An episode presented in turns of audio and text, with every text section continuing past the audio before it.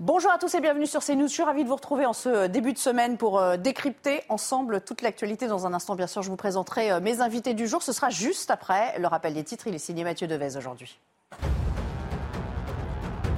Une enquête ouverte après qu'un policier a donné un coup de matraque à un homme de 26 ans. Les faits se sont produits jeudi dernier à Paris lors de la manifestation contre la réforme des retraites. Selon son avocate, l'ingénieur franco-espagnol a d'abord été jeté au sol avant de recevoir un coup de matraque à l'entrejambe. L'homme a ensuite dû être amputé d'un testicule. L'enquête a été confiée à l'IGPN.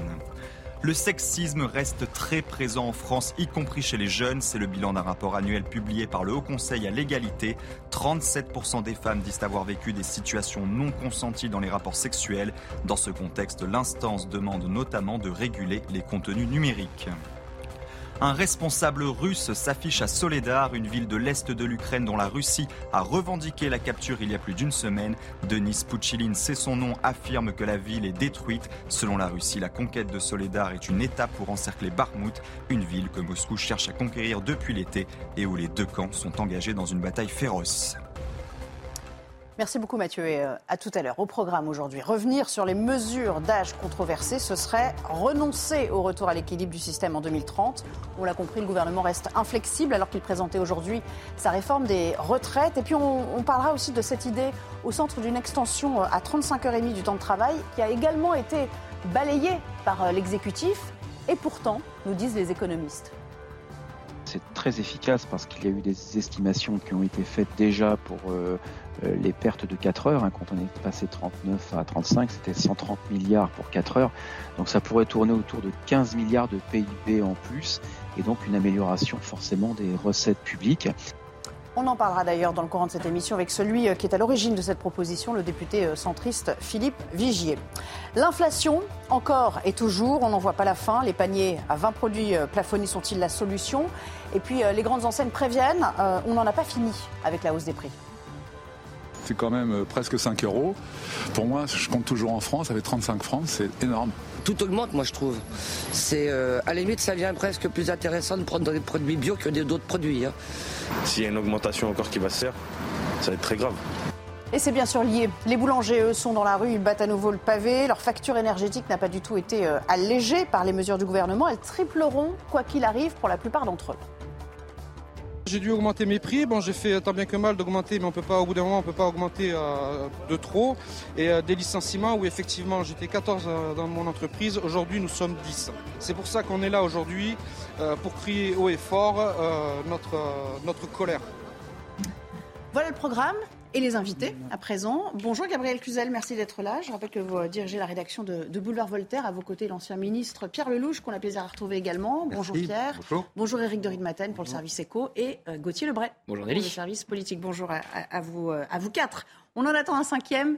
Il va nous rejoindre en cours de route, euh, Édouard Dorian-Sipel. Alors, je vous le disais, il y a un instant, Olivier euh, Dussopt est inflexible sur euh, la notion du report euh, de l'âge légal de départ à la retraite à, 64 ans, soulignant que revenir sur ce point, ce serait renoncer au retour à l'équilibre du système. Mais le gouvernement, avec les parlementaires, assure vouloir aménager le texte. Un petit extrait de ce qu'il a dit ce matin.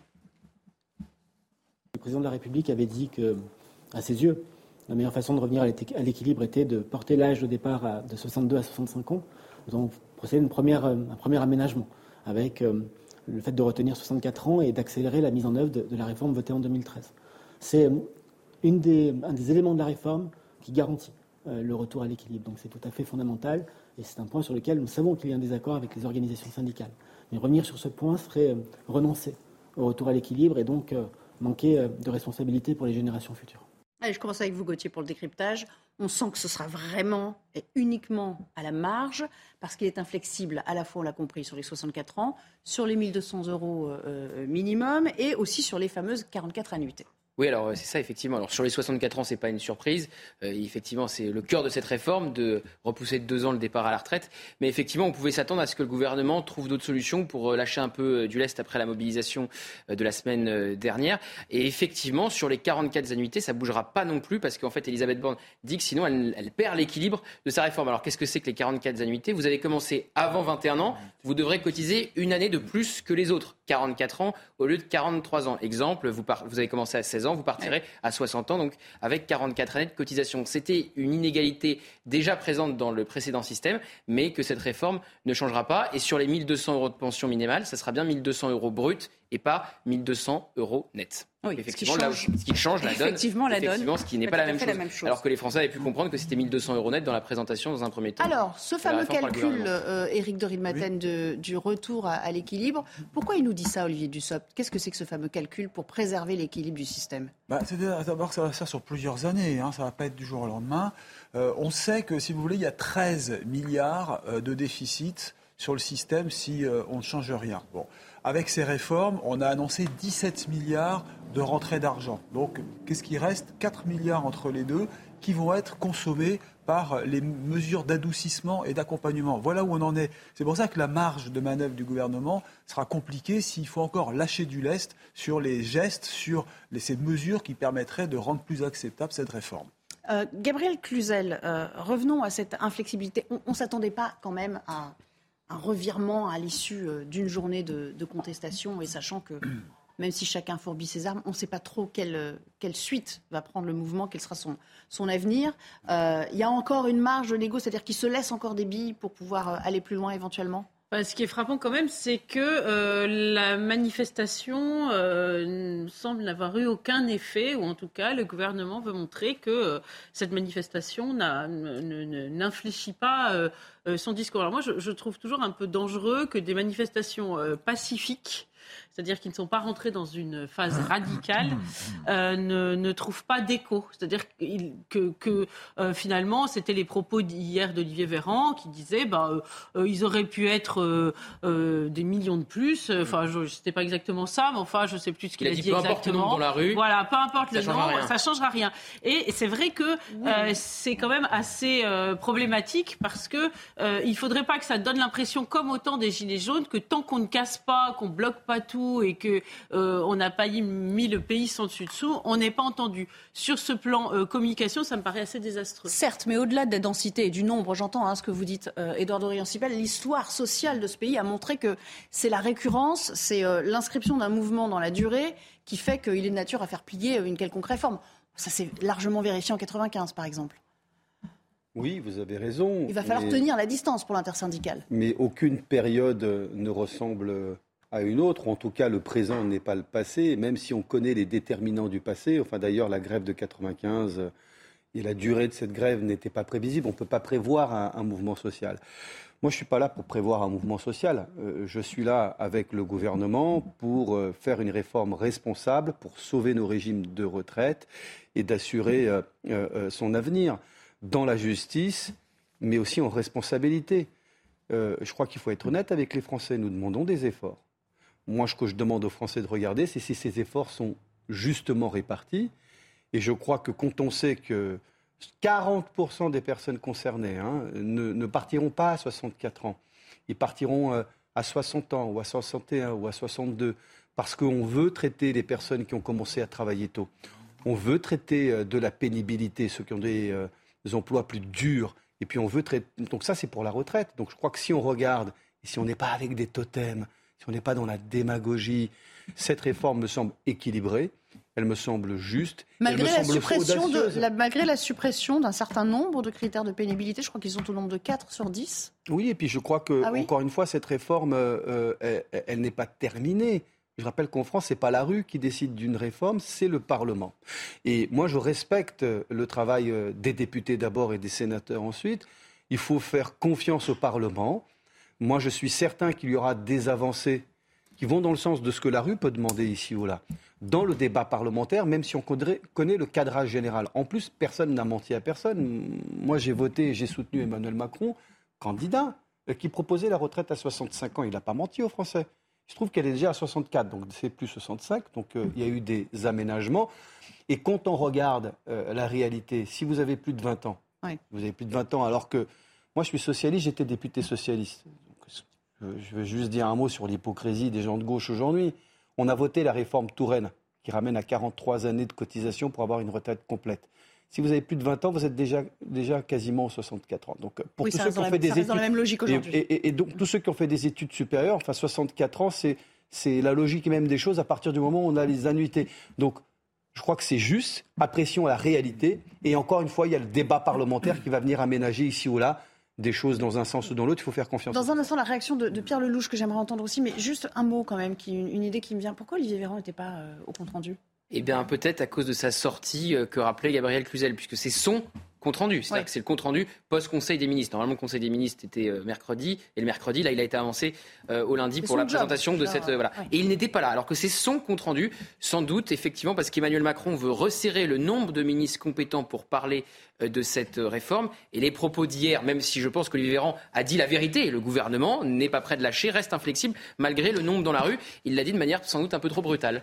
Parlons de la cohérence de cette réforme. Et à ce propos, j'aimerais vous faire écouter Pierre euh, Emmanuel Grimaud, c'est le président de Maximis Retraite. Il en connaît quand même un rayon. On sous-estime sa date de départ et on sous-estime également le montant de la retraite. Nous, on a un décalage de 30% entre ce que les gens pensent qu'ils vont gagner et ce qu'ils gagnent réellement.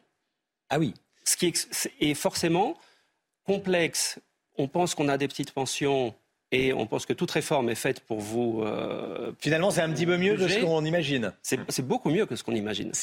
L'idée, en fait, qu'il veut véhiculer, c'est qu'on méconnaît totalement les effets de, cette réforme. C'est un peu votre sentiment aussi, Pierre Lelouch, aujourd'hui hmm.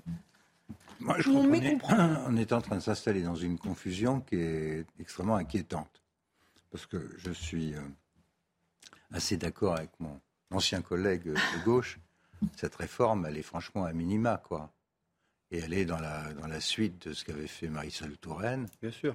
Euh, complètement. Tous les, tous les dix ans, dans ce pays, on fait une réforme de retraite parce que c'est comme ça. On a choisi un modèle par répartition qui évolue au fil de la démographie, du nombre de chômeurs. Et de l'espérance de vie. Et de l'espérance de vie. Donc vous avez, euh, depuis euh, le temps que j'ai fait de la politique, tous les dix ans, une euh, réforme des retraites. Oui, mais là, ces détracteurs disent, en somme, elle, est, pas, le système n'est pas encore déficitaire. C'est là-dessus qu'ils qu Non, moi j'ai deux chiffres, celui du corps. Alors, on va laisser finir, juste. Non, bien sûr qu'il est pas immédiatement déficitaire, mais dans deux ans, il le sera. Donc, il faut le faire. il faut le faire. De toute façon, on ne va pas y couper. Euh, non, ce que je crois, c'est que euh, le président s'est planté tout seul en avançant une réforme d'abord, qu'il a abandonné, pour des raisons qui lui appartiennent. Entre nous, personne n'y comprenait rien. Pour ensuite revenir à une méthode classique, une réforme classique, la, énième de la même chose, c'est-à-dire la durée de cotisation et l'âge de sortie. Mais, deuxième réflexion, il le fait au pire moment possible. Euh, il a fait ses vœux en disant pouvait-on euh, imaginer que. Bah, ce qu'on pouvait imaginer, c'est que le mois de janvier serait très difficile parce qu'il y a la guerre en Ukraine l'explosion euh, des coûts de l'énergie qui entraîne une inflation terrible dans le pays. Mais est-ce qu'il y a un bon moment pour faire une réforme des retraites? Et puis dans sa logique, il se dit on, est sorti d'une séquence sanitaire qui a duré très longtemps Troisième aussi. Troisième hein. réflexion, Nelly. Oui, il y a un moment. Il fait ça au pire. Bien sûr qu'il y a un bon moment. On essaye de. Le second mandat, ça c'est décisif parce qu'il n'y a plus d'enjeu politique pour le président. Donc il, ah, bah oui, mais attendez, ça change tout. on est libéré par rapport aux responsabilités. Vous êtes quand même d'accord avec moi que le début de l'année en pleine guerre, avec les effets de la guerre sur l'inflation, Bien sûr. est catastrophique. Troisième point, en début de mandat, certes, avec une majorité. Tous les précédents qui y sont collés euh, avaient une majorité. Juppé l'a perdu, parce qu'il a joué la dissolution, mais il l'a perdu. Mais euh, Sarkozy l'avait, euh, Hollande l'avait. Hmm. Et donc il y a eu des bouts de réforme de fait. Là, il n'a pas de majorité. Donc il est obligé avec de biaiser avec faut voir. Moi, je vois que les centristes sont en train de partir euh, en vrille. Je vois que les meilleurs alliés du président se retournent contre lui. Euh, il, va, il, est en train de se retrouver tout seul. Donc, euh, à mon avis, l'issue, elle est là, dans la durée du débat, dans la forme que ça va prendre. S'il s'il commet la faute de, de, biaiser en passant par l'article 47 de la Constitution, là encore personne n'y comprend rien, mais s'il le fait, à mon avis, il aura un risque juridique et politique considérable. Donc, euh, aujourd'hui, comme observateur, son affaire est plutôt mal partie. Je vous propose d'écouter euh, également Agnès Verdier-Molinier, c'est la directrice de l'IFRAP, qui est encore plus alarmiste, elle, sur euh, ce qu'on appelle les, les, projections de pension. Je pense qu'on n'a pas expliqué une chose importante à la jeunesse. C'est que si on ne réforme pas les retraites aujourd'hui, si on ne repousse pas l'âge, demain, ils auront des toutes petites pensions. Ils n'auront pas les retraites d'aujourd'hui. Et ça, c'est pas moi qui le dis, ce sont les projections qui ont été faites notamment par le Conseil d'orientation des retraites, qui montrent que en, pension moyenne relative au pourcentage du revenu d'activité moyen, on va passer de 52% en 2015 à, autour de 34%, 38% euh, en 2060 si on fait rien. Bon, moi je suis pas économiste, mais en gros, elle nous dit que ça va se réduire comme peau de chagrin, euh, Gabriel Cluzel. Non, mais quel crédit y, apporter? Euh, Non, bah alors déjà euh, très bien, c'est sa vision des choses, mais je pense qu'il y a deux sujets. Le premier, et vous avez eu raison de l'évoquer, c'est que quand un chirurgien décide de faire une opération qu'il juge nécessaire, hmm. pas urgente mais nécessaire, il attend que le bonhomme soit en bonne santé. Vous voyez, il attend que sa grippe, son Covid, ce que vous voulez, soit passé, et là il se dit je vais me lancer dans l'opération. Là, nous sommes dans une société qui est malade qui est malade. Alors, on peut, on peut l'expliquer pendant des heures, mais on voit bien que la société est complètement crispée et, et, absolument pas prête à supporter ce nouveau sacrifice. C'est simplement une forme d'intelligence de situation. Donc, ce n'était pas le moment. Par ailleurs, euh, moi, je veux bien entendre toutes les projections, mais on sent que dans cette réforme, d'ailleurs, qui est réputée paramétrique, hein, ce mot qui finalement veut dire que euh, on fait bouger le curseur, mmh. il n'y a pas de vision. Je vais vous donner un exemple euh, simple sur les femmes. Euh, vous avez dit tout à l'heure, ça dépend de l'espérance de vie et de la démographie. Très bien. La démographie, on voit bien, aller en berne, c'est l'hiver démographique. Donc il faut travailler là-dessus. Là, aujourd'hui, j'ai, parcouru toute la presse. Est-ce que, oui ou non, cette réforme sera euh, favorable aux femmes? Oui. Euh, bah, écoutez, vous vous dites oui. Eh bien, écoutez, c'est pas clair du tout. Bah, Or, le meilleur moyen, je vais jusqu'au bout de ma remarque, le meilleur moyen de faire un, un, plan Marshall de la démographie, c'est de dire aux femmes pourquoi elles sont les mères. En fait, c'est pas les femmes, c'est les mères. Pourquoi elles ont un, du mal à avoir toutes leurs euh, tout leur trimestre, mais aussi pour une pension importante. Hein. Elles sont très en retard sur les hommes parce qu'elles finalement elles se sont notamment sacrifiées pour la société en fournissant des futurs cotisants. Eh bien, il faudrait le leur montrer de façon très claire. Bah, la meilleure moyen que ça n'a pas été fait, c'est que toute la presse a mis un point d'interrogation. Est-ce que c'est bien ou pas bien pour les femmes? Personne n'est capable de répondre dans tous les titres confondus. Il y a eu des rattrapages de trimestre. mais attendez, il y a les congés ah maternité et paternité qui pourraient être pris en charge dans, la, dans, le, dans le compte, dans le décompte des trimestres. Donc si, je ne vois pas. Vous voyez bien que c'est absolument très précis. Non, non, non, c'est pas. C'est très précis. Les congés euh, maternité pour les trimestres pourront être pris en compte dans le calcul des trimestres. Donc je crois que c'est une avancée fondamentale pour les femmes. Faut-il passer par un, référendum sur ces questions qui Mais non. sociétales Ça, c'est une des grandes idées du, RN en ce moment, notamment. Hein, pas seulement, la NUPS suggère la même chose. C'est logique. On va écouter Jordan Bardella à ce propos. Je pense que euh, nous pourrions aller dans les prochains jours euh, vers des temps difficiles et incertains, avec des mobilisations populaires dans la rue, des risques de blocage, c'est ce sur quoi se sont engagés un certain nombre euh, de, personnalités de la CGT, et puis il y a cette majorité de refus qui se constitue dans le pays, autour de ces 68% de Français, d'après le sondage IFOP, qui sont opposés à la réforme des retraites.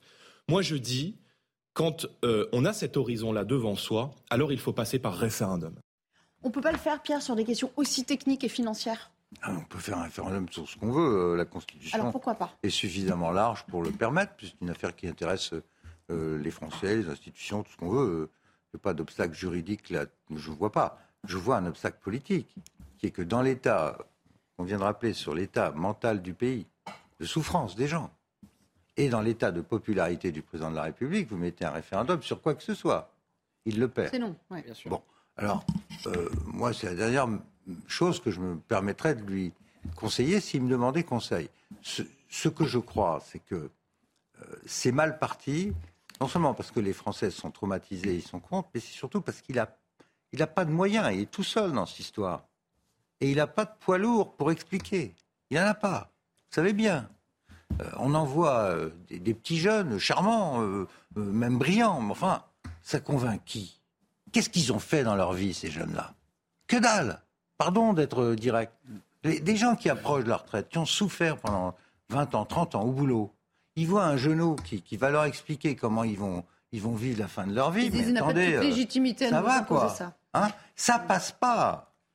C'est pour ça que je suis inquiet, parce que je redis que la France a besoin d'une vraie réforme.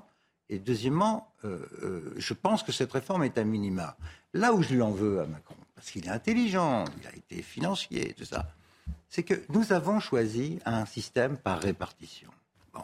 De deux choses l'une, ou bien on essaye de le maintenir absolument. Et dans ce cas-là, tous les cinq ans, tous les dix ans, il va falloir euh, jouer sur les curseurs. Ou bien on dit, on va permettre aux Français de faire comme tous les autres, de s'acheter un bout de réforme de, retraite à côté de leur retraite par répartition.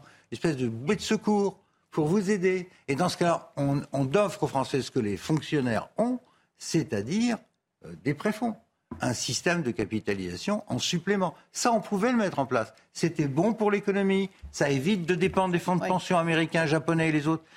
Jamais j'ai vu ce truc se manifester. Est-ce que les gens seraient enclins à faire ce genre de. Bah, c'est-à-dire qu'on ramène toujours tout à la caisse, à la, caisse nationale d'assurance vieillesse, qui est la retraite de base de la sécurité sociale. Mais vous avez à côté Agir Carco, tous ceux qui ont été dans le privé, qui sont cadres, qui ont cette euh, retraite complémentaire, ne se plaignent pas. Parce qu'en fait, c'est ah ça qui fera la vraie retraite demain. Donc c'est un peu ce que vous dites, et celle-là, elle est par capitalisation. Donc si vous avez euh, la retraite de base plus la retraite complémentaire, on s'en sort, on arrive quand même à s'en sortir à peu près. Le problème, c'est la caisse de base gérée par, qui a d'ailleurs été créée par euh, le patronat et par les syndicats, les organisations. Il ne faut pas oublier, hein, c'est eux qui l'ont créé et qui aujourd'hui est un peu à bout de souffle. Alors vous restez avec nous parce que c'est l'heure de votre chronique éco, très précisément. Ouais. Vivez un moment d'émotion devant votre programme avec XXL Maison, mobilier design et décoration. Alors, cher Eric, on a coutume de comparer notre système, euh, de se comparer aux autres euh, pays euh, européens, notamment. Peut-on mm-hmm. dire que la France est généreuse par rapport aux autres? Alors c'est intéressant parce qu'il y a un indice qui existe au niveau européen, c'est l'indice Mercer. C'est un institut de ressources humaines. Il s'appuie sur les chiffres de l'OCDE et de l'INSEE, donc c'est quand même assez sérieux. Il regarde trois critères le niveau de vie garanti en termes de pension, l'âge de départ des pays et la solidité du système. C'est là-dessus qu'on juge si euh, oui ou non le système de retraite est valable ou pas. Eh bien la France, elle est juste au milieu de la moyenne. Elle a 61 points sur 100 alors qu'en Europe, euh, on est à peu près dans ces eaux-là. Donc vous voyez, on est au milieu du guet. Alors ce qu'il faut voir, c'est que le meilleur système de retraite, selon Mercer, c'est l'Islande. Pourtant, on part à 67 ans. Euh, il faut prouver 40 années de cotisation quand même dans le pays. Vous vous rendez compte, il faut cotiser dans le pays pendant 40, pendant 40 ans et avoir habité, hein, résidence. Ensuite, les Pays-Bas et ensuite le Danemark, qui a aussi euh, un âge de départ à 67 ans. La France, elle est jugée sur trois atouts. Euh, d'abord, un, le niveau de vie des retraités est supérieur à la moyenne des salariés. Je dis le niveau de vie c'est-à-dire 1900 euros, c'est médian, si vous voulez. C'est 50% en dessous de 1900, 50% au-dessus de, au-dessus de 1900. Alors que pour les salariés, c'est 1800. Donc ça veut dire que le niveau de vie des retraités en France est supérieur à la moyenne du niveau la de moyenne vie. Vous voyez, la moyenne du niveau de vie des salariés. Ça, c'est un premier point. Deuxièmement, la réversion. Vous savez, quand vous, quand vous mourrez, la moitié de votre retraite euh, qui est versée. Bon, ça, en France, le système est plutôt bien jugé. Vous avez aussi ce que vous allez toucher euh, comme, comme pension par rapport à votre dernier salaire. La France, la moyenne, ce qu'on dit, c'est 60% du salaire brut. En gros, vous voyez, c'est une moyenne. Mais si vous regardez le Danemark, c'est 80%. Euh, et en Europe, c'est 54%.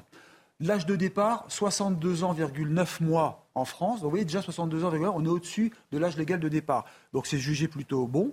Et la solidité du système, faible, trop bas, parce que justement, c'est ce qu'on vient de dire, c'est pas géré de manière assez solide et euh, avec une vision longue. Donc, au final, on retient que le système euh, français est tout de même avantageux. Il protège les pensionnés, euh, mais que bien sûr, eh bien, on pourrait faire toujours mieux. Et surtout, travailler plus, et là on touche du doigt le problème principal, c'est en travaillant plus qu'on permettra de sauver le système de retraite. J'imaginais bien que vous ne diriez pas autre chose. Merci, c'était la chronique écho. C'était votre programme avec XXL Maison, mobilier design et décoration. Des seniors. On reste ensemble dans un instant. Nous parlerons avec Gauthier euh, Lebray notamment euh, de l'emploi des seniors. On a l'impression que le gouvernement n'est pas totalement à la hauteur des ambitions déclarées il y a encore quelques jours. À tout à l'heure. De retour avec vous, la, deuxième partie du, euh, du, débat commence dans un instant. Ce sera juste après le JT. Il est tout frais, tout neuf. Il a bien dormi ce week-end. C'est bien sûr Simon Guillain. Bonjour. Bonjour Nelly bonjour à tous. Les boulangers manifestent cet après-midi à Paris. Un cortège qui s'était lancé euh, aux alentours de 14h, place de la Nation, direction euh, Bercy. On va tout de suite aller euh, au sein de ce cortège, retrouver Jeanne Cancard et Fabrice Elsner. Bonjour Jeanne, les boulangers comptent bien sûr se faire entendre à travers cette manifestation, on imagine qu'ils sont en colère. Vous êtes au sein de ce cortège depuis le début de l'après-midi, racontez-nous quelle est l'ambiance sur place Jeanne? Bonjour Simon. Eh bien, écoutez, le, cortège vient d'arriver à l'instant. Ici, vous voyez un, sitting au pied du ministère de l'économie. Tout à l'heure, il y a trois représentants qui vont être reçus justement par une délégation du ministère de l'économie ici à Bercy. Le cortège qui vient d'arriver, les boulangers aujourd'hui, eh bien, ils demandent trois choses assez concrètes, assez simples. Selon eux, eh bien, c'est déjà l'accélération de la mise en place des aides. Ils nous disent qu'elles mettent trop de temps à être effectives et que d'ici là, bien, ils doivent continuer à payer des factures qui nous décrivent comme exorbitantes. Ils demandent aussi, bien, de nouvelles aides car pour selon eux, eh ces aides aujourd'hui ne sont pas suffisantes pour les aider à sortir la tête de l'eau. Et puis troisièmement, ils demandent un bouclier tarifaire pour tous. Une manifestation qui, on l'a vu, est aussi politique puisqu'il y a des députés du Rassemblement national ainsi que Jean Lassalle qui sont présents lors de cette manifestation. Des boulangers qui ont été aussi reçus ce matin par Éric Zemmour et qui demandent aujourd'hui à être entendus par le gouvernement. Certains nous expliquent eh qu'en ce moment, ils sont en train de renvoyer, de se séparer de certains employés tellement ils n'arrivent plus à régler leurs factures. Merci beaucoup, Jeanne Cancard, pour ces explications et merci à Fabrice Elsner qui vous accompagne sur place pour les images. Vous le disiez, Éric Zemmour a reçu les boulangers un petit peu plus tôt dans la journée. Le président du parti Reconquête leur a apporté son soutien et il en a profité pour critiquer François Hollande et Emmanuel Macron. Le général de Gaulle, Georges Pompidou, Pierre Mesmer, euh, Valéry Giscard d'Estaing avaient constitué une base formidable nucléaire pour euh, avoir une autonomie et une souveraineté en matière énergétique.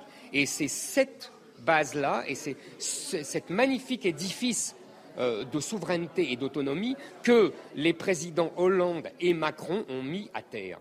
Il faut quand même mettre les responsabilités et les noms responsables. Il faut les donner. C'est le président Hollande et le président Macron qui ont sabordé notre industrie nucléaire pour faire plaisir euh, aux écologistes pour des raisons électoralistes et médiatiques. Dans le reste de l'actualité, euh, le gouvernement a présenté ce matin euh, sa réforme des retraites en Conseil des ministres. Une, réforme, on le sait, très contestée par les syndicats et une majorité de Français. Un texte qui arrivera le 6 février prochain à l'Assemblée nationale et le gouvernement ne reviendra pas sur l'âge légal de départ à 64 ans. C'est ce qu'a affirmé euh, Olivier Dussopt, le ministre du Travail.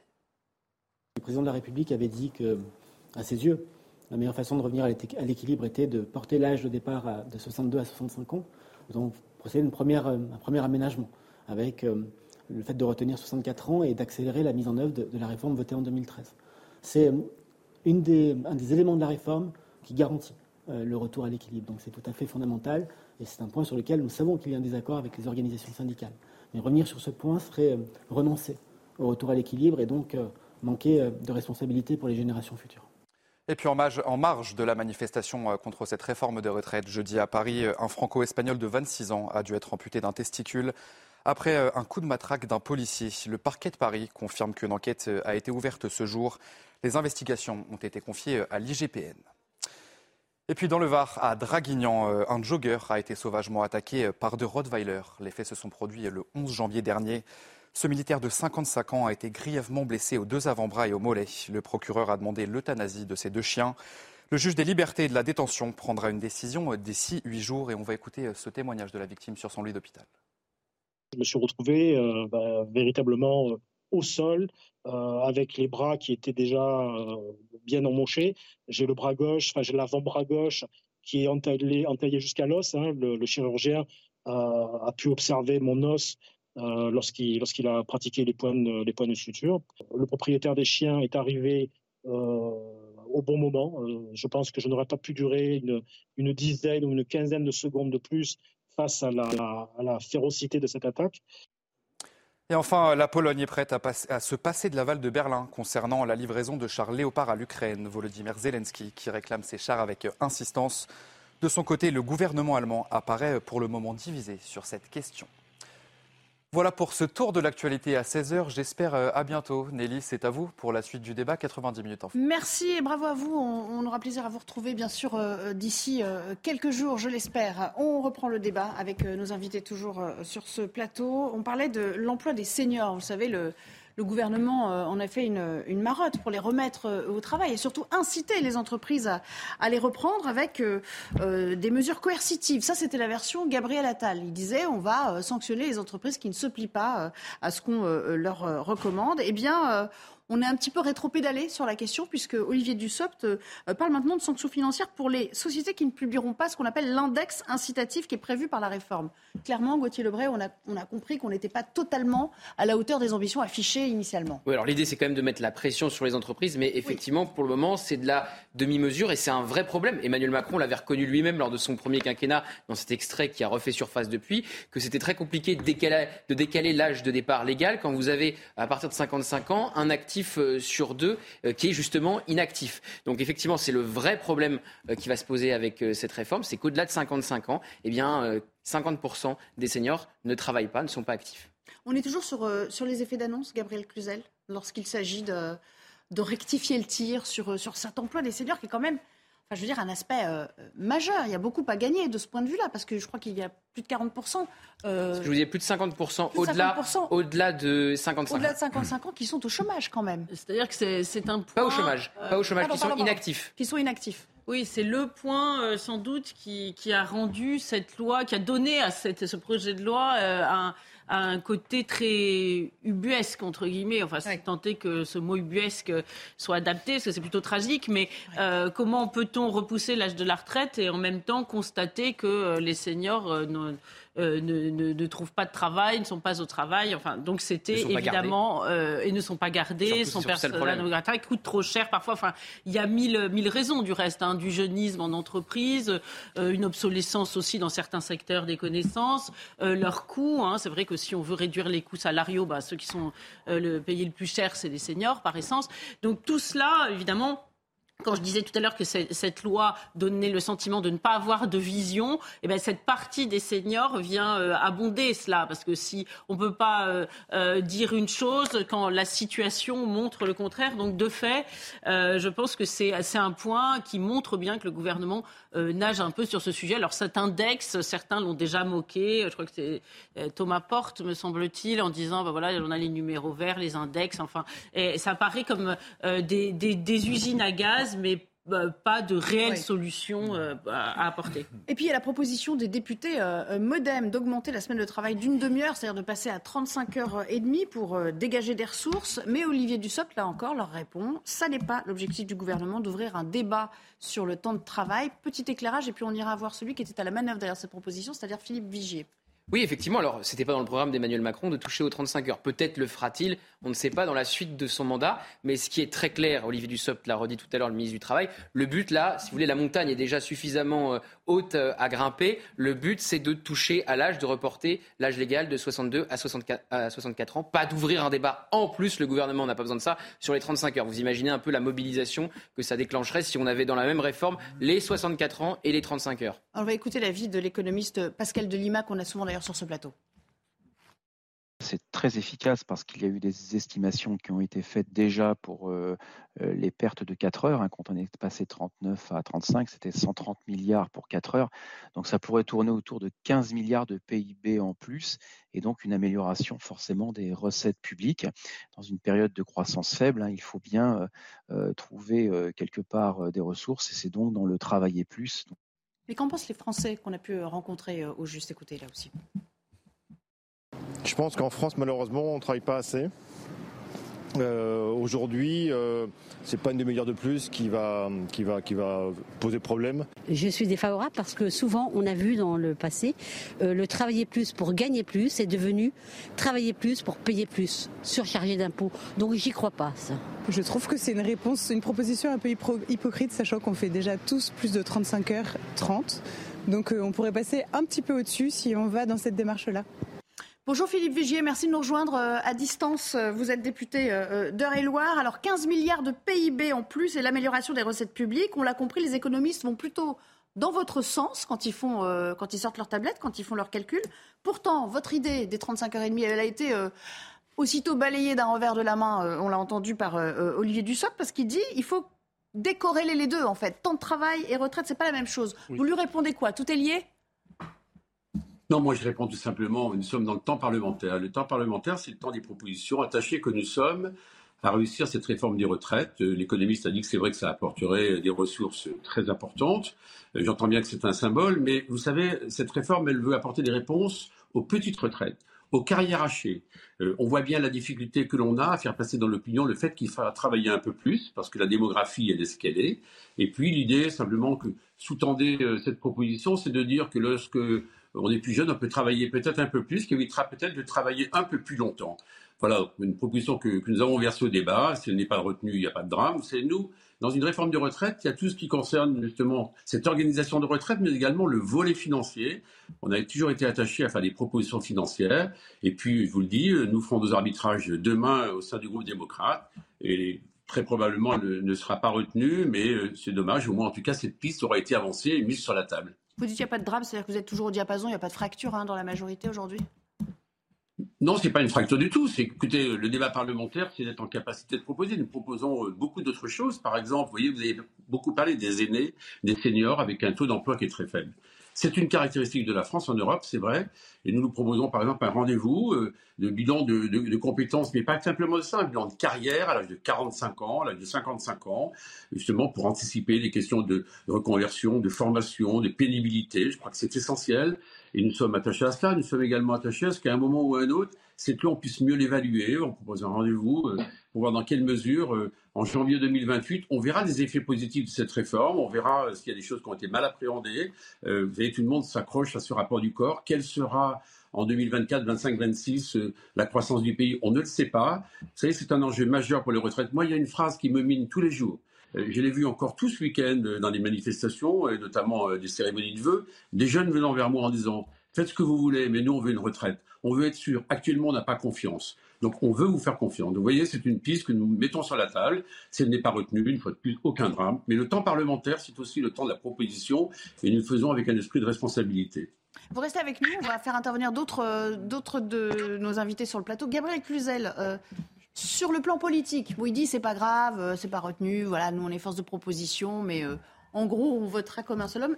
C'est peut-être un peu plus subtil que ça aujourd'hui. On disait tout à l'heure, Emmanuel Macron est un peu seul. Oui, alors ce qu'il se dit, c'est que euh, sa majorité, ou ce qui est considéré comme sa majorité, euh, n'est pas si solide de fait que mm. ça. Euh, mm. Barbara Pompili a dit par exemple qu'elle ne voterait pas le texte en l'état. L'ancienne ministre de la Transition écologique, Emmanuel Macron. On sent que ça tangue. Euh, et puis, vous savez, c'est des gens qui ont, les députés, ils ont des comptes à rendre dans leur circonscription. Hein. donc, euh, quand ils sortent de l'hémicycle, on vient les voir et on leur dit Attends, mon coco, euh, qu'est-ce que tu as voté là?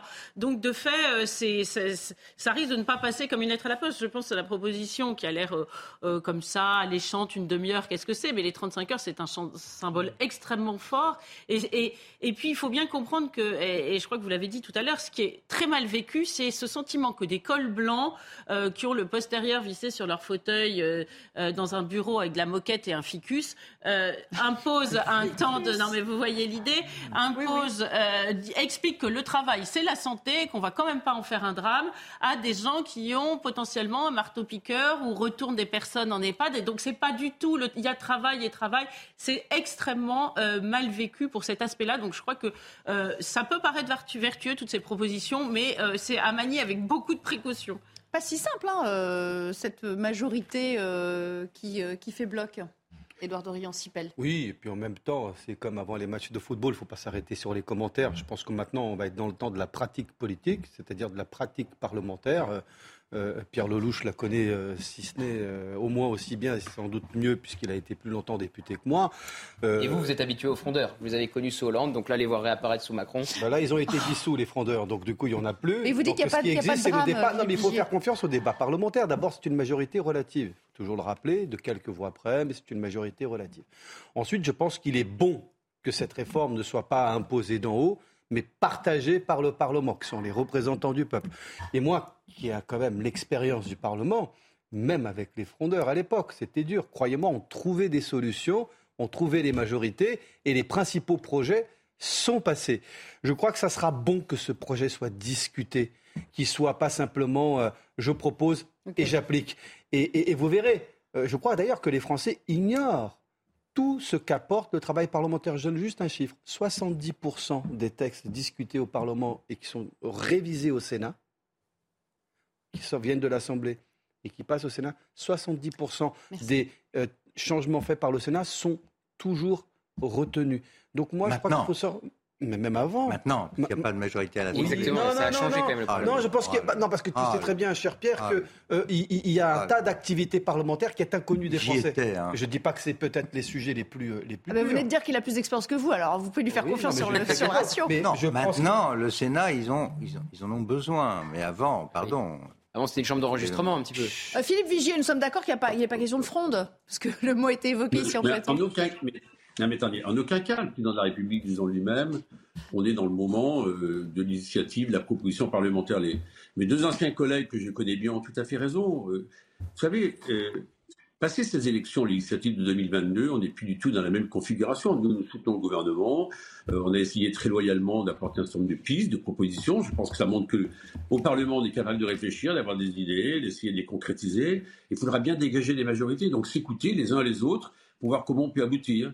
C'est tout ce que j'essaye de faire au travers des, pas simplement cette proposition, c'est une parmi plusieurs que nous portons.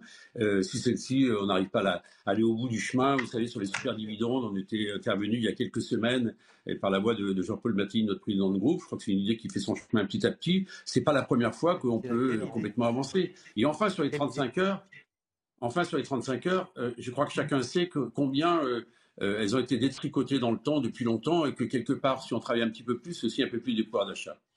Pierre Lelouch, réaction à ce que vous venez d'entendre de la part de votre Bah, je dirais à mon collègue. cher camarade, ex-camarade Viguier, que s'il veut rajouter de la complexité et de la confusion à la confusion, il a qu'à ouvrir le débat sur les 35 heures. Moi, je suis pas d'accord. C'est, euh, Et ce sera pas d'ailleurs. le, le- Bon, il a fermé la on- porte l'exécutif. hein. Ah, ben évidemment, qu'est-ce que vous voulez qu'il fasse d'autre? C'est déjà assez difficile comme ça. M. Lebrel le disait, c'est du bon sens même.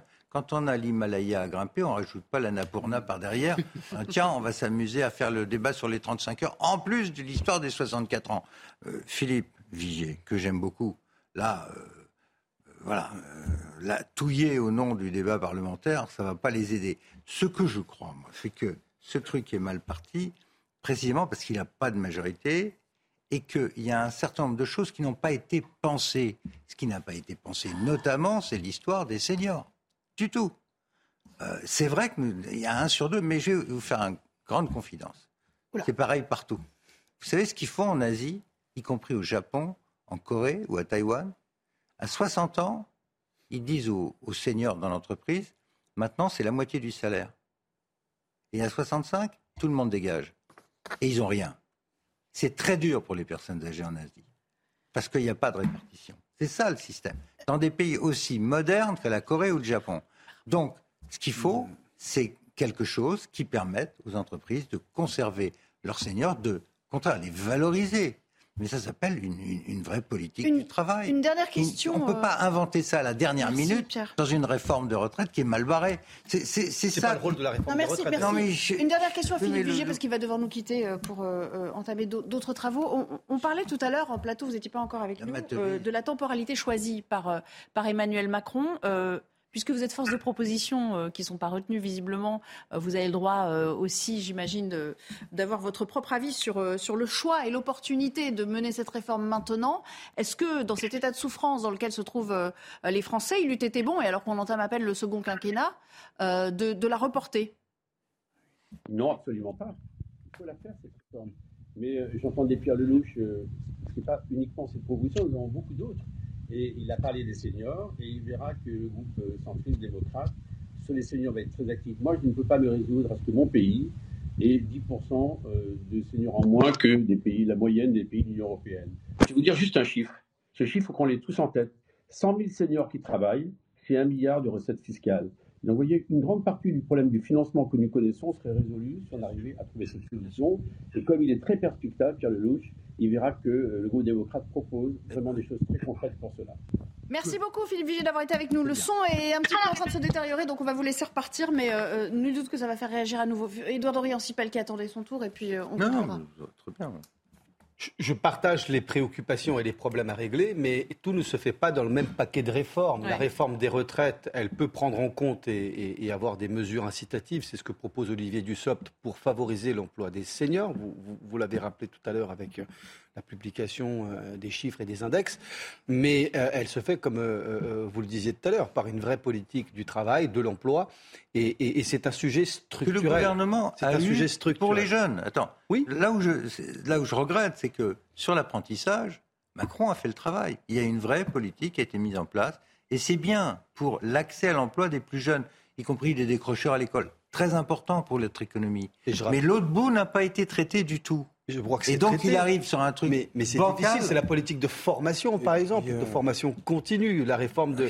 Euh, Alors, on va pas être trop, trop, technique non plus. non, c'est pas technique, mais, je, sais, mais je vous donne juste un chiffre. parce qu'on vulgarise aussi les choses à un moment. Juste un, juste un, chiffre, je, crois qu'il faut savoir que je crois qu'on a quasiment un, un cinquième, 20% des Français qui ont plus de 60 ans et que euh, cette part de la population des plus de 60 ans sera encore plus importante dans les décennies qui viennent. Ah oui, donc, ah bah oui, et donc comment fait-on Donc, ah euh, je pense que c'est une politique générale. Il y a la réforme des retraites et il y a bien sûr la question de l'emploi des seniors qui doit être traitée à part. Mais Alors, on va s'intéresser deux minutes avec Eric et, et, Gauthier euh, à la suite du mouvement syndical. On le sait, ça passe aussi par des actions de blocage qui sont prévues dans des secteurs clés. écoutez à ce propos la vice-présidente de la CFTC. Nous, on propose des actions, que ce soit dans les entreprises avec des débrayages qui peuvent être d'une heure, d'une demi-heure. On a la pétition, on est rendu à pratiquement 800 000 signatures euh, aujourd'hui. Euh, s'il doit y avoir des grèves, bien évidemment, euh, si les militants, nos délégués syndicaux nous disent, nous, on est obligé de faire grève parce qu'on sent bien que le gouvernement n'entend pas, bien évidemment que, que nous le ferons. Et puis Philippe Martinez, il prévient, mm. euh, le mouvement pourrait bel et bien perturber les vacances de mm. février. c'est toujours pareil. Hein, c'est qui, qui sera en grève C'est encore les services publics, les services d'État, les entreprises comme la SNCF, euh, RATP. Euh, vous voyez, c'est vraiment le problème de ce mouvement. vous voyez, aujourd'hui, on est le 30. Aujourd'hui, théoriquement, un lundi après les manifs, on aurait pu imaginer des mouvements par exemple, ce qui n'est pas le cas. Donc, euh, pourquoi les syndicats attendent le 30 ou le 31, je crois, c'est le 31 31, le 31, vous voyez, euh, il y a un côté un peu euh, factice de tout cela, qu'on ne soit pas d'accord avec, ok, à tort ou à raison, mais si vraiment vous avez envie de bloquer le pays, bah, vous le bloquez dès le lundi matin. Je ne devrais pas dire ça, mais en fait... Gauthier, le gouvernement, il se positionne comment, justement, par rapport à ces blocages de février? Comment il anticipe les choses Alors, justement, le bon coup des syndicats, c'est de ne pas bloquer le pays, parce qu'ils ne se mettent pas l'opinion à dos, ils ne perdent pas l'opinion on a pu, euh, ceux qui ont voulu partir en week-end euh, ce week-end ont pu partir, il y avait des trains, il n'y a pas eu de blocage ce week-end. Donc justement, le coup des syndicats, c'est de dire, on ne se met pas l'opinion à dos, on est euh, majoritaire, on est même populaire, on a réussi à réunir entre 1 et 2 millions de personnes dans les rues, pourquoi se mettre l'opinion à dos? Et donc, le, évidemment, ce que va dire le gouvernement, si bloque au moment des départs en vacances, bah, le gouvernement va se fâcher, comme au moment des départs en vacances euh, à Noël, où cette grève était très impopulaire. Mais le pari un peu cynique du gouvernement, c'est de dire, eh ben allez-y, mmh. bloquez au moment des départs en vacances, et comme à Noël, vous serez très impopulaire et vous pourrez perdre l'opinion. L'opinion pourrait se retourner contre mmh. vous. Gabriel Cluzel, il y a un côté un peu euh, calculateur sur ce plan? Non, mais c'est quand même terrible de se dire que les Français ont déjà vécu ça après les années euh, du Covid et puis les euh, et, et, on va revivre à nouveau euh, ces périodes de blocage où en plus les Français vont être entre le, marteau et l'enclume, c'est-à-dire que si je soutiens pas les syndicalistes qui bloquent, bah, je suis pour la réforme des retraites et, et, et si je suis contre la réforme des retraites, je suis obligé de les soutenir. Enfin, c'est un peu kafkaïen comme ou euh, comme euh, comme situation. Donc euh, c'est vrai que on sent le moral des Français très impacté par cette réforme. Moi, je trouve que le gouvernement communique très mal, pardon, mais il, il dit deux choses. Le gouvernement aujourd'hui, il dit on n'a pas le choix, on est obligé de le faire. Euh, chez les autres, c'est pas mieux. Bah pardon, ça vous donne la pêche, ça. Ça hein. donne Franchement, C'est comme pour les, euh, les notes à pas du rêve. Voilà. Donc euh, c'est pas comme ça qui va nous faire penser printemps, pour reprendre une expression. Allez, on est obligé de euh, Voilà, tout ça est quand même très noir, un avenir très noir pour les Français. Une nouvelle petite pause et puis on parlera encore des choses qui fâchent et qui n'arrangent pas le quotidien des Français. C'est cette inflation dont Michel-Édouard Leclerc nous dit qu'elle devrait encore se renforcer entre avril et juin prochain. On n'en a pas fini, vous l'aurez compris. À tout à l'heure. 90 minutes info, on reprend le débat. Il a déjà commencé, à vrai dire, juste après le rappel des titres. Mathieu Levez à nouveau. La réforme des retraites va pousser 50 000 personnes à décaler leur départ cette année. Le Haut Conseil des finances publiques invoque le relèvement de 3 mois de l'âge légal, censé passer à 62 ans et 3 mois au 1er septembre prochain. La réforme des retraites doit porter l'âge de départ jusqu'à 64 ans en 2030 au rythme de 3 mois par an. Deux policiers ont été placés en garde à vue à Paris. Ils sont soupçonnés d'avoir tué un sans-abri qui les menaçait avec une arme a priori factice. Les faits se sont produits hier peu après 20h dans le 11e arrondissement. Les deux agents de police ont tiré quatre fois sur l'homme de 49 ans et une enquête a été ouverte pour violence volontaire ayant entraîné la mort sans intention de la donner. Un responsable russe s'affiche à Soledar, une ville de l'est de l'Ukraine dont la Russie a revendiqué la capture il y a plus d'une semaine. Denis Pochilin affirme que la ville est détruite et selon la Russie, la conquête de Soledar est une étape pour encercler Parmout, une ville que Moscou cherche à conquérir depuis l'été et où les deux camps sont engagés dans une bataille féroce. Merci beaucoup. Il est 16h30. Euh, euh, on va parler de cette manifestation d'artisans boulangers à Paris aujourd'hui. Euh, malgré les aides de l'État, vous le savez, pour tenter de faire face à la hausse des prix de l'énergie, eh bien, ces artisans estiment ne pas s'en sortir. Bonjour Lionel Bonamy, vous êtes maître artisan boulanger également. Vous êtes dans le cortège. J'imagine que c'est votre cas. Expliquez-nous votre situation et, et comment vous avez fait vos calculs. Là, j'imagine que les factures ont commencé à arriver. Ah oui, exactement. Alors, bah, merci de me donner la parole. Alors déjà, c'est c'est pas moi qui ai fait les calculs, c'est mon courtier en énergie, puisque maintenant, euh, que ce soit les experts comptables ou courtiers en énergie, c'est quand même très très très compliqué d'arriver à comprendre euh, comment lire euh, ce, tout ce qui est toutes les aides qui auraient, j'ai bien dit auraient, été mis et accordées à certains boulangers et pas d'autres. Donc euh, là, là, on est tous là, euh, euh, différents collectifs, peu importe, pour l'artisanat en général, même pas que les boulangers, mais l'artisanat en général. Là, là, moi, je suis venu avec mon tableau qui est ici, voilà, avec clairement ce que je payais avant cette crise et et euh, ce que je paye euh, actuellement depuis le 28 novembre. Donc ça représente 250% d'augmentation. Donc on nous fait croire en fait partout, euh, c'est bon, on a aidé les boulangers, vous allez avoir des aides et tout. Moi c'est ce que j'ai dans ma boutique. Je passe souvent à la boutique. mes clients me disent ah bah si c'est bon, on vous a aidé. Non, on nous a pas aidé. Moi il faut que je sorte 25 000 euros. Je vais quand même enlever si si un 5%. Il faudra que j'enlève 5 000 euros pardon. Des 33 33 400. il va falloir que j'enlève 5 000 euros de de voilà de ces fameuses aides. Seulement le compte si pas en fait, parce que je vais devoir payer en fait. Vous êtes passé de 13 000 à 46 000 en l'espace d'un mois. De 13 000, de 13 000 je passe à 46 000. Exactement. De 13 000 à 46 000. Moi, moi, la tradition, je ne vais pas la mettre à 2 euros. Hein. voilà, c'est aussi simple que ça. C'est ça la question. Alors, qu'est-ce que vous réclamez? Vous voulez de, euh, le déblocage de nouvelles aides? Vous voulez qu'il aille jusqu'à Nous, ce qu'on réclame, bien sûr, ce qu'on réclame, ce serait un bouclier tarifaire pour tout le monde. Voilà, on a, c'est un bouclier tarifaire pour tout le monde. Nous, ne sommes pas responsables de, ce qui se passe, de cette spéculation au niveau de l'énergie. Nous, on est artisans, on sait faire nos, nos, recettes, nos, nos, trucs dans un vrai savoir-faire, mais on, on met un prix au vrai juste prix. Là, on va faire payer en fait aux consommateurs, ce qu'on va leur faire payer, en fait, c'est de la spéculation. Dire, messieurs, dames, vous allez payer 50 centimes de plus la baguette, parce que c'est pas de notre faute si là-haut, en fait, ben, l'énergie maintenant, c'est fois, fois, fois 3. Voilà. Et il y a encore 3 mois, c'était fois 5. Moi, j'ai des, collègues qui ont fermé. Il faut vraiment se réveiller. Il y a des boulangeries qui ferment tous les jours. Mais là, il faut, faut arrêter ces deux discours de certains euh, dans nos professions qui disent que tout va bien, euh, on travaille depuis, euh, depuis cet été avec le gouvernement, etc. Mais il y a des vraies réalités. Les réalités, elles sont là elles sont sur mon carton. Là, on est nombreux et, il faut, on vous dit, il faut se faire entendre parce qu'on on peut pas. Euh, on va vous donner la possibilité de renégocier les contrats, etc. Pour vous, c'est de la foutaise tout ça? Non, c'est. Mais renégocier les contrats, moi j'ai essayé d'appeler EDF. Une fois que je suis passé à deux heures, vous savez, quand vous faites déjà 16 heures par jour de boulot, hein, euh, et que vous appelez EDF et que ça vous prend deux heures, vous chargez quelqu'un pour faire ça. Donc c'est un courtier en énergie. Ce courtier en énergie, il a fallu deux mois pour arriver à joindre EDF. Après, une fois qu'on a, a réussi à avoir euh, le, courtier en énergie, euh, qu'on a réussi à avoir la grille de tarifs, il faut après pouvoir se retourner pour aller demander en fait aux autres. C'est un micmac pas possible. C'est hyper compliqué. Je vous dis, même mon expert, les cabinets d'experts comptables alors ils vont passer du temps aussi dessus, ils vont nous faire facturer, c'est normal, un peu plus de trucs. On est dans l'impasse là, on est dans l'impasse et on nous fait croire que euh, voilà, on est là pour soutenir l'artisanat, que on vous a aidé, Monsieur le Ministre, il me dit voilà, on vous a aidé, euh, pendant le Covid, on va pas vous laisser tomber. Bah euh, ouais, mais là je crois qu'on va passer à autre chose, là, on va passer aux retraites et tout, puis là voilà, on va être là, on sort plus de salaire. Bah la prochaine étape c'est quoi? Bah on va licencier, voilà on va licencier. Donc moi j'ai créé 8 CDI en 13 ans, c'est ma plus grande fierté, je transmets des apprentis, un savoir-faire aux apprentis, bah, c'est de dire j'ai quelqu'un qui va s'en aller, je ne remplacerai pas. Voilà. Et puis après, ça va durer combien de temps Si les choses continuent hein ainsi, si les choses continuent ainsi et que vous n'avez pas de d'allègement, combien de temps vous pouvez encore tenir avec votre activité? Bah là, sachant que je, que je paye, je, je paye depuis fin août mon PGE, je vais dire clairement, si je réaugmente pas mes prix, moi je donne ouais, 4 à 5 mois en fait. 4 à 5 mois de, 4 à 5 mois de trésorerie.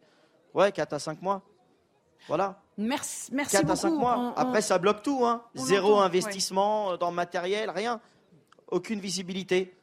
On entend votre, votre désarroi et votre, votre colère et, on voulait évidemment vous, vous donner la parole aujourd'hui en, vous souhaitant euh, tout le courage du monde, bien sûr, pour pouvoir poursuivre cette activité qui est si chère aux Français, on le rappelle à chaque fois. Hein. Merci aussi à Jeanne Canquer et Fabrice Elsner qui ont permis la réalisation de ce duplex. Eric, mm. Oui. Clairement, ça ne suffit pas. Ça suffit pas. alors, il faut reconnaître que le 4 janvier, le ministre de l'économie a annoncé ces mesures. Il y a toujours un temps de léthargie hein, avec l'État français, le temps que ça se mette en place. Et que c'est vrai que les boulangers n'ont pas le temps. C'est l'un des rares métiers où vous êtes sur le pont toute la journée. C'est très compliqué. Et donc, moi, j'ai fait la liste. Allez chez EDF, appelez la préfecture pour avoir les aides, parce qu'en fait, vous avez aussi la préfecture qui rentre en ligne de compte pour euh, ce guichet d'aide. Vous avez la région qui vous aide. Il faut y aller. Vous avez le ministère de l'économie, son site où il faut s'inscrire. Et vous avez l'URSSAF qui, va vous permettre de reporter vos charges. Vous vous rendez compte, pour un boulanger qui est pris toute la journée par ses tâches, c'est très compliqué. Maintenant, les aides, elles sont plafonnées. Ça, c'est sûr que je voyais une boulangerie comme vous, monsieur, euh, qui paye 41 000 euros d'impôts, il a eu, pardon, d'électricité, il aura 6 000 euros d'aide. Donc, vous voyez, ça fait 15% euh, à peu près. Et c'est ce que vous avez dit tout à l'heure. Donc, ça sera limité. Et c'est vrai que la prise en charge intégrale de la facture, non, elle ne sera pas, ça ne sera pas possible. En plus, c'est éligible à un certain nombre de boulangeries qui ont moins de 10 salariés, si je ne me trompe. Vous voyez, donc c'est quand même pas très. L'affichage, c'est on va aider tout le monde, et à l'arrivée, non, c'est quand même assez restrictif. Gabriel Cluzel, cette histoire de renégociation, de contrat, c'est pas très clair visiblement. Il n'y a pas d'accompagnement qui avait été promis. Non, non, mais d'ailleurs, c'est assez symptomatique quand même de la France. C'est conjoncturel, mais on pourrait dire que structurellement, euh, les boulangers faudrait faire du pain, les avocats du droit, les médecins de la mm. médecine, et ils se retrouvent à faire de l'administratif euh, toute la journée. On pourrait inverser la charge de la preuve, si j'ose dire. Je sais pas comment dire ça, mais les, boulangers, on, on sait les identifier. On pourrait imaginer qu'on vienne à leur rencontre et qu'on leur dise bon, attendez, vous, euh, vous en êtes tout pour votre euh, facture électricité, on va tout gérer parce que si vous voulez, j'ai mal pour eux. Moi, j'entends parler de guichet unique. Déjà, je me dis mon Dieu. Euh, et vous avez raison de le dire, c'est des gens qui se lèvent à 4 heures du matin, qui bossent comme des fous.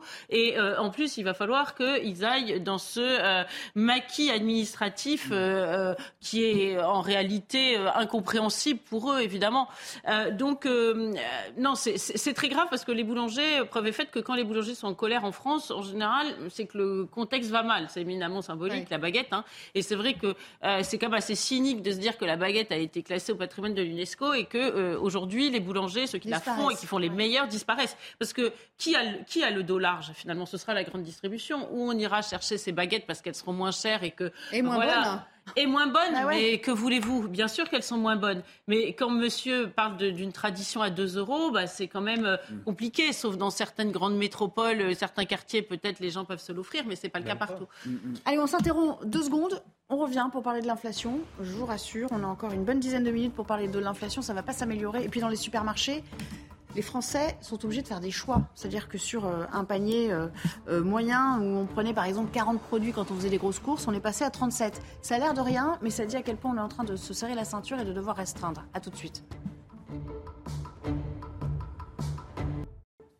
Les temps sont durs pour les Français, ça n'est pas prêt de s'arranger, on va le voir un, petit peu plus tard, mais j'aimerais qu'on fasse le point sur ce qui se passe dans les supermarchés, sur les habitudes de consommation des Français qui, euh, bah, voient bien qu'à la caisse, euh, le panier prend 30 à, 40 euh, Les gens ont décidé d'arbitrer, ils sont passés par exemple de 40 à 37 produits lorsqu'ils font, vous savez, les, courses de la semaine. Généralement, on remplit le panier, enfin le caddie au moins, au moins une fois par semaine. Regardez ce reportage d'Augustin Donadieu avec Laurent Sélarié. Le passage à la caisse de votre supermarché fait mal à votre portefeuille Cela ne devrait pas s'arranger. Selon Michel-Édouard Leclerc, l'inflation va se poursuivre dans les prochains mois. L'inflation devrait atteindre un sommet entre avril et juin. Pas de baisse à l'horizon. En 2022, l'inflation a atteint 5,2% contre 1,6% l'année précédente, mais le prix de certains produits de votre panier de course, lui, s'est envolé bien au-delà. Ça, c'est un produit euh, qu'il ne faut pas manger, mais je le mange quand même. c'est quand même euh, presque 5 euros. Pour moi, je compte toujours en France, avec 35 francs, c'est énorme. Tout augmente, moi, je trouve. C'est euh, À la limite, ça devient presque plus intéressant de prendre des produits bio que d'autres produits. Hein. S'il y a une augmentation encore qui va se faire, ça va être très grave. Alors, pour faire face au prix des courses qui augmentent, certains ont trouvé des astuces. Je fais mes courses au jour le jour parce que comme ça je gaspille moins. J'ai remarqué qu'en faisant petit à petit, on gaspille pas. Une habitude bonne pour le porte-monnaie, mais également pour la planète. Éric de Rilmaten, euh, chacun donc euh, a ses propres astuces. Cette dame, elle se dit bon bah moi, ça me permet de limiter les quantités et d'éviter d'acheter du superflu.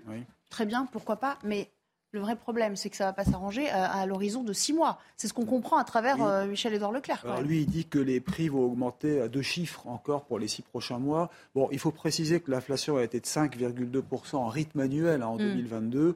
L'année prochaine, cette année, elle devrait être autour de 6%, donc entre 5 et 6 mais que ça ne reflète pas la réalité. Parce que quand on dit aux Français, vous avez une inflation de 5 ou 6% en réalité, c'est 14-15% dans les magasins. Bien sûr. Euh, donc, parce et 30% sur la viande. Et on a besoin, besoin de. Et oui, dire, bah les, vous enfants, avez vu les, chiffres. viande surgelée, c'est ça, 29% viande surgelée, les œufs plus 16% l'huile et les pâtes plus 20% Mais alors, euh, si vous voulez, pourquoi ça ne reflète pas la réalité? Parce que le panier de l'indice des prix prend en compte 8 postes et l'alimentation ne pèse que 16% dans ce panier. Bien sûr. Alors donc bien sûr, c'est complètement euh, brodéré, si je puis dire. Donc ça ne reflète pas la réalité. Maintenant, il y a des astuces hein, pour dépenser moins. Euh, c'est vrai qu'on on le disait, on peut revenir aussi à la cuisine soi-même, c'est-à-dire euh, refaire des crêpes, refaire des pâtes, refaire des croque-monsieur, euh, se faire une ratatouille, se faire des choses comme ça. C'est vrai que c'est quand même moins cher que les produits industriels. Moi, je trouve que dans les magasins, les produits industriels restent quand même relativement chers. Mais parfois aussi, on est confronté au La cuisine par soi-même, non, c'est certain, bien sûr. Il faut prendre du temps, mais c'est un plaisir aussi. Pierre Lelouch, il y a une vraie paupérisation, euh, cette espèce de cocotte minute là, hein, concomitante avec la réforme des retraites. Euh, comment vous voyez les choses là dans les, dans les deux, trois mois qui viennent? Pas bien, pas bien. Je suis très inquiet. Moi, je vais faire mes courses au supermarché. Et je vais vous dire, je vais dans des, dans des choses bas de gamme, style Lidl et autres, pour, enfin bas de gamme. Les, disons, les prix. Euh, les, prix Vous regardez les prix ah bah, Vous comparez hein, entre le prix euh, de l'enseigne et, je peux vous dire, par exemple, chez Lidl, la baguette, elle est à 35 centimes. Qu'à Paris, autour de moi, il y a des baguettes qui sont entre 1,30, parfois 1,50. 1,70. En province, 1,10. Donc ça varie. Euh, ce qui est sûr, c'est que, et je pose la question, chez le boulanger, l'énergie, c'est x4, x5 minimum. Euh, l'augmentation de la farine, c'est plus 60%. L'augmentation du beurre, c'est plus 30%. Donc, on est dans des trucs qui sont très difficilement gérables pour des petites structures. Donc, beaucoup vont fermer, basculer dans la grande distribution. C'est ce que vous disiez tout à l'heure, et c'est juste. Et c'est dramatique parce que bien souvent, la boulangerie, c'est le seul endroit bah de vie. Dans un village, il reste le café, la boulangerie, point barre on n'a plus les médecins puisqu'il y a des déserts médicaux, on n'a plus l'administration, alors on a, on a le boulanger. Enfin, jusqu'ici, on avait le Deuxièmement, il y a des trucs que je ne comprends pas. Euh, c'est que, par exemple, euh, alors c'est vrai que les engrais, à cause de la guerre en Ukraine, ont augmenté, mais l'année dernière, ça a été une très bonne année sur les prix du blé. Qui ont baissé, là, maintenant. Et, là, il y a de la marge. Euh, sauf que le blé, en France, ce sont des coopératives, c'est-à-dire, en fait, des investisseurs financiers. C'est un nom de coopérative parce qu'on imagine que ce sont des des braves agriculteurs qui se réunissent pour euh, mettre ensemble leurs grains.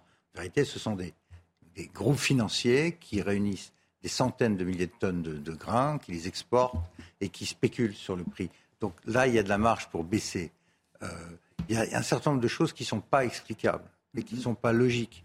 Quand vous avez des très grands groupes qui gagnent beaucoup d'argent sur des matières premières, le gouvernement devrait intervenir. Il ne le fait pas.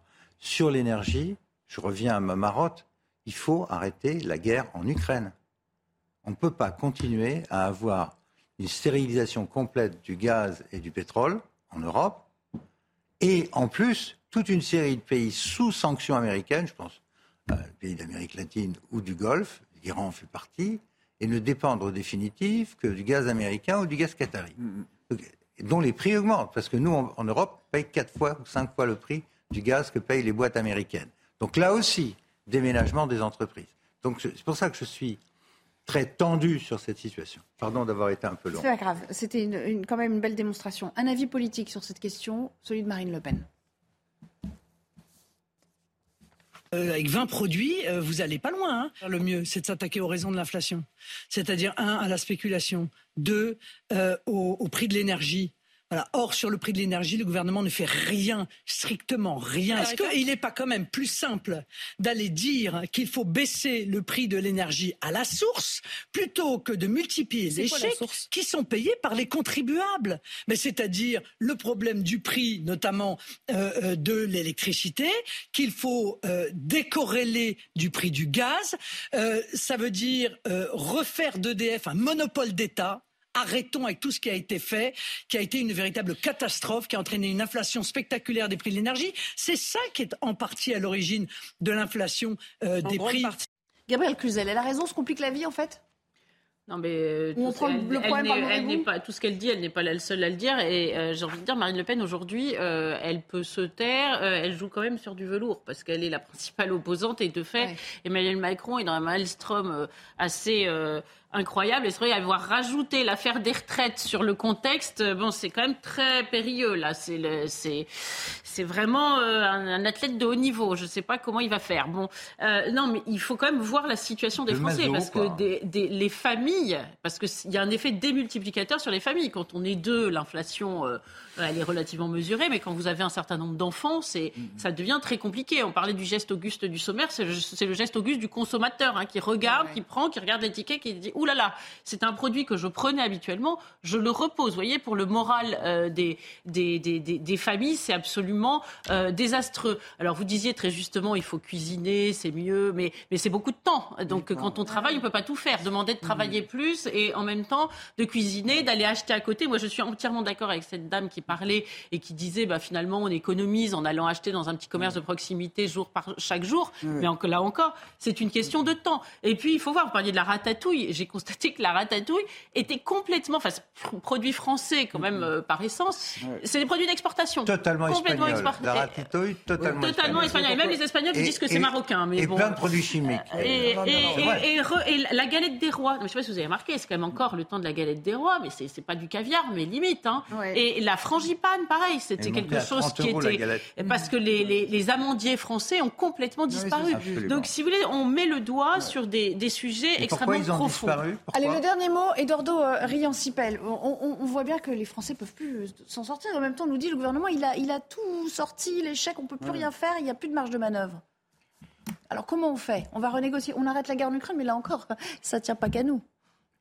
Je crois que tout le monde a, saisi euh, euh, les difficultés de ces temps nouveaux, qui sont des temps durs. Nous avons une conjugaison de crises, dont la guerre, n'est-ce pas, qui provoque des effets dans nos sociétés et l'inflation est l'un des effets euh, difficiles qui vient obérer le pouvoir d'achat des Français. Donc, je crois qu'il y a des difficultés, euh, euh, mais les Français en ont traversé d'autres, beaucoup plus dures, ah de guerre pour 20e ah siècle. Bah. Pardon. Non, mais attendez. Non, mais attendez. Personne n'a envie de revivre ça. Hein. Non, mais excusez-moi. Non, mais attendez. capacité de résilience ou pas? Donc, moi, je crois qu'il y a des efforts à faire.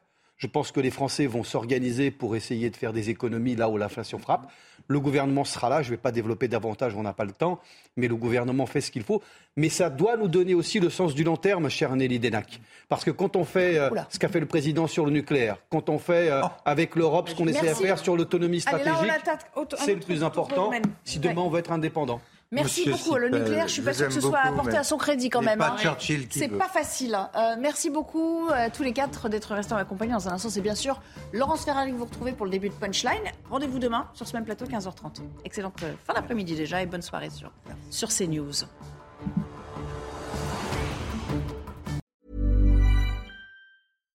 When you make decisions for your company, you look for the no-brainers. And if you have a lot of mailing to do, Stamps.com is the ultimate no-brainer. It streamlines your processes to make your business more efficient, which makes you less busy.